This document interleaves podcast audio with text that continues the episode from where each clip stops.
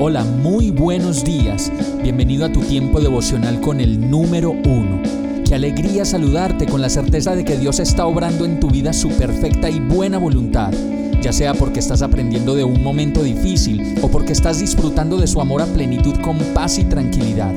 Llegó la hora de tomar tu Biblia, pues de seguro Dios te va a hablar, te va a reconfortar y lo mejor de todo, te va a dar las respuestas que estabas buscando. ¿Qué esperas? Vamos, súbete de una vez en este pequeño pero eterno vuelo devocional con destino al cielo. Y el mensaje de hoy se llama tentación. Primera de Corintios 10:13 dice, Ustedes no han sufrido ninguna tentación que no sea común al género humano, pero Dios es fiel y no permitirá que ustedes sean tentados más allá de lo que puedan aguantar. Más bien cuando llegue la tentación, Él les dará también una salida a fin de que puedan resistir. Y como lo dice esta palabra, la tentación es más común de lo que nos imaginamos pues todos sufrimos tentaciones. El asunto está en caer en ella o no. Esa es la cuestión.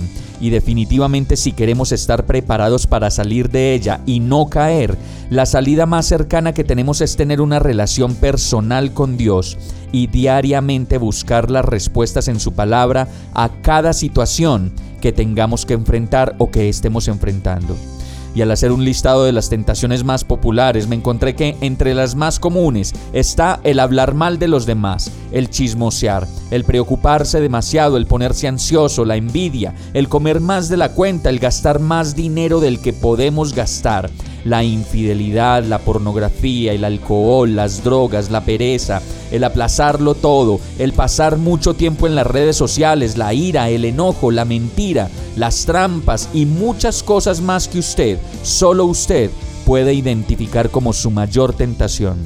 Por eso si usted está pasando por una tentación como estas en particular, la Biblia dice en 1 Corintios 6:12, todo me está permitido, pero no todo es para mi bien.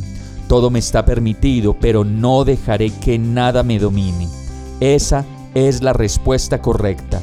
Nada de eso que nos está tentando nos puede dominar, pues a la final esa tentación es pasajera, momentánea, y si miramos las consecuencias que nos puede traer una pequeña tentación, el mejor camino es correr, huir y no caer en ella.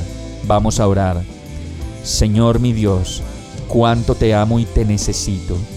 Yo te pido que me ayudes a controlar mis deseos, mis anhelos y mis expectativas. Guárdame de caer en tentación. Apártame de todo aquello que quiera dividir mi familia, mi mente, mi trabajo y todo lo que más amo.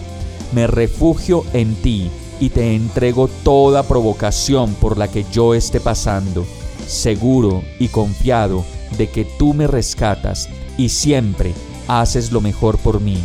Agradecido oro en el nombre de Jesús. Amén. Hemos llegado al final de este tiempo con el número uno. No te detengas, sigue meditando durante todo tu día en Dios, descansa en Él, suelta los remos y déjate llevar por el viento suave y apacible de su Santo Espíritu. Solo compártelo con quien lo necesite y ames Hoy, de la mano de Dios, todo será un gran día. Para más información visita nuestra página www.iglesiabierta.com o llámanos al 313-334-0116. Oramos y rogamos para que cada día te enamores más de Dios y para que no pares de pasar todo tu tiempo con el número uno